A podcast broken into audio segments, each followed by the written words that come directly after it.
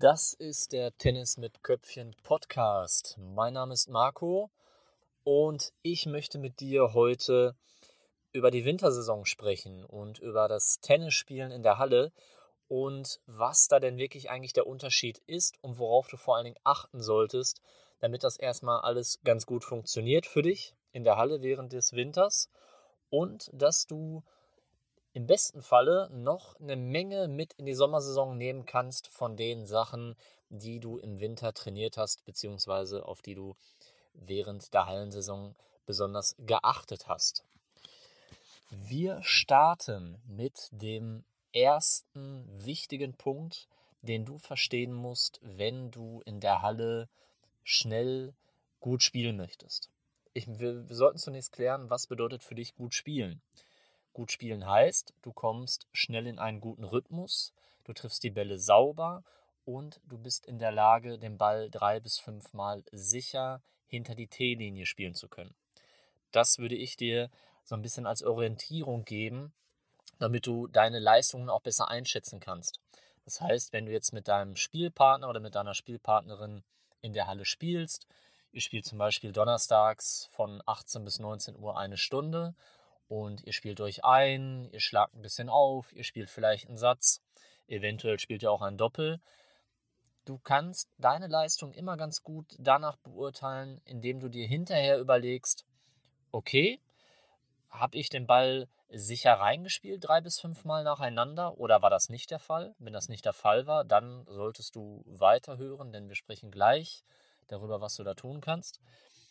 Der nächste Punkt ist, wie war die Länge in deinen Schlägen? Warst du eventuell ein bisschen zu kurz, sodass deine Kontrahenten dich unter Druck setzen konnten oder auch äh, eventuell direkte Gewinnschläge verbuchen könnten.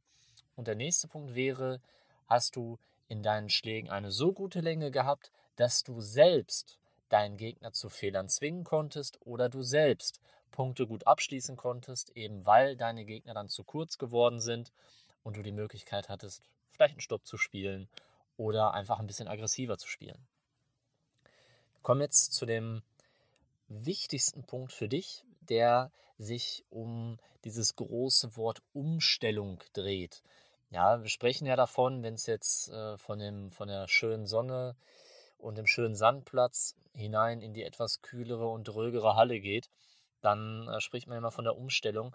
Und was, was bedeutet das denn eigentlich für dich? Also was, was ist da wirklich diese Umstellung, die dir so ein, so ein bisschen Probleme bereitet?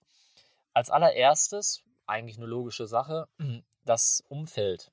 Die Umstände sind natürlich komplett anders. So, du hast ein Dach über dem Kopf, die Plätze sind in der Halle meist auch etwas enger, das heißt, die Netze, die zwischen den Plätzen sind, also bei mir sind es Netze, vielleicht ist es bei dir ein Vorhang oder was auch immer, die engen das Ganze so ein bisschen ein. Das heißt, du hast zur Seite eventuell weniger Auslauf, als du es noch auf den Sandplätzen draußen hast. Liegt natürlich auch mal so ein bisschen an der Anlage. Auf jeden Fall, es ist für dich anders. Wir haben vorhin schon kurz über das Dach gesprochen. Das engt dich auch noch ein bisschen weiter ein und ist natürlich vor allen Dingen für deinen Aufschlag nicht zu unterschätzen, denn wenn du den Ball hochwirfst und dann nach oben schaust, dann schaust du nicht mehr auf ein Vögelchen oder auf ein, zwei behangene Wolken, sondern du guckst auf eine grüne Decke zum Beispiel oder du guckst in ein viel zu schlecht eingestelltes Licht. das kann natürlich auch passieren. So, das heißt schon mal, die, die Umstände sind für dich komplett anders. Du spielst quasi in einem anderen Raum und damit solltest du schon mal beginnen und dir bewusst machen, okay, das ist jetzt hier alles anders, alles ein bisschen enger. Das ist einfach so. Der nächste Punkt, der mit dieser Umstellung einhergeht und der für dich von entscheidender Bedeutung sein kann, ist, dass je nachdem, ob du jetzt auf Teppich spielst oder auch auf Granulat, ich möchte da jetzt keinen Unterschied machen, denn dann würde diese Folge auch zu lange gehen und du könntest nicht genug aus dieser Folge rausziehen, was du dann für dich auf dem Platz umsetzen kannst. Der Unterschied ist einfach, dass wenn du auf den Platz gehst und du spielst dich mit deinem Spielpartner oder mit deiner Spielpartnerin ein, du spielst den ersten Ball rein und dein Spielpartner spielt zurück. Dann springt der Ball auf deiner Seite auf und ab diesem Absprung wird er schneller und flacher in der Halle. Das heißt, du solltest deinen Körperschwerpunkt etwas weiter nach unten verlagern, damit du einfach besser unter den Ball kommst bei deiner Vor- und bei deiner Rückhand. Und der Ball wird schneller. Was bedeutet das für dich? Wenn du genauso ausholst und dich genauso bewegst wie noch auf dem Sandplatz, dann kann es dir passieren, unter Umständen, dass du zu spät am Ball bist. Es kann dir passieren, dass du den Ball nicht so wirklich kontrollieren kannst. Nicht kontrollieren können heißt, du kannst überhaupt gar nicht abschätzen, ob du den Ball jetzt lang oder kurz spielst, Cross oder Longline. Du hast einfach überhaupt gar keine Kontrolle über das, was du da gerade tust.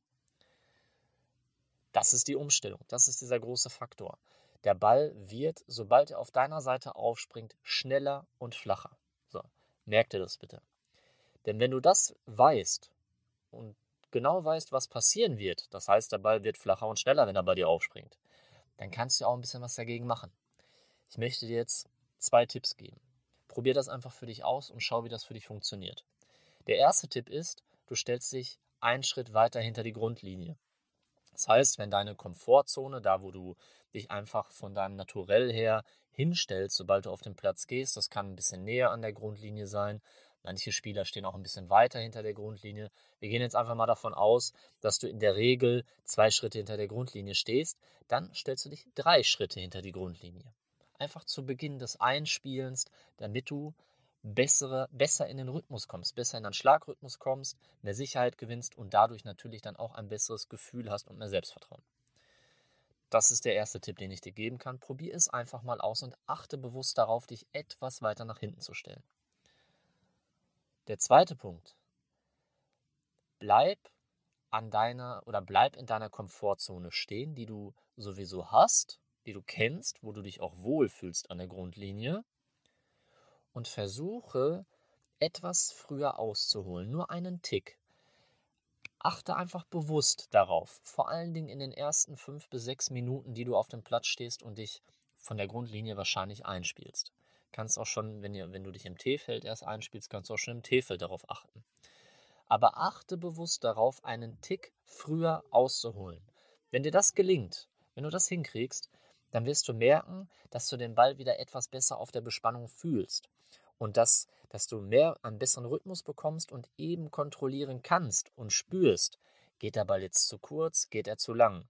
Wenn er zu kurz gekommen ist, woran hat das gelegen? Hast du bist vielleicht nicht hast nicht genug durchgeschwungen, hast den Ball nicht genug vor dem Körper getroffen oder du bist nicht genug unter den Ball gekommen, eben weil der Ball eben auch flacher wird. Ne? Er wird nicht nur schneller, er wird auch flacher. So. Versuch diese beiden Sachen einfach mal für dich in deinem nächsten Hallenspiel umzusetzen. Das heißt, bedenke, der Ball wird flacher und schneller, sobald er auf deiner Hälfte aufspringt. Du kannst dich deswegen entweder etwas weiter nach hinten orientieren, positionierst dich dort oder du bleibst dort stehen, wo du sonst auch immer stehst an der Grundlinie und holst einfach einen Tick früher aus. Probier das bitte aus.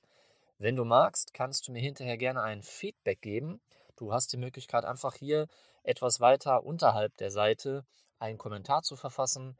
Und wenn du Erfahrungen mit diesen Tipps gemacht hast, wenn du irgendwas vielleicht auch den anderen Hörern weitergeben möchtest, was, was du so gespürt hast beim Spielen und wie das für dich alles funktioniert hat, dann einfach unten drunter einen Kommentar schreiben, dann können die anderen das lesen und können eventuell auch von dir dann etwas lernen und äh, können sich von dir Inspiration holen und setz es einfach um. Ich freue mich über dein Feedback und ich freue mich schon auf die nächste Folge mit dir.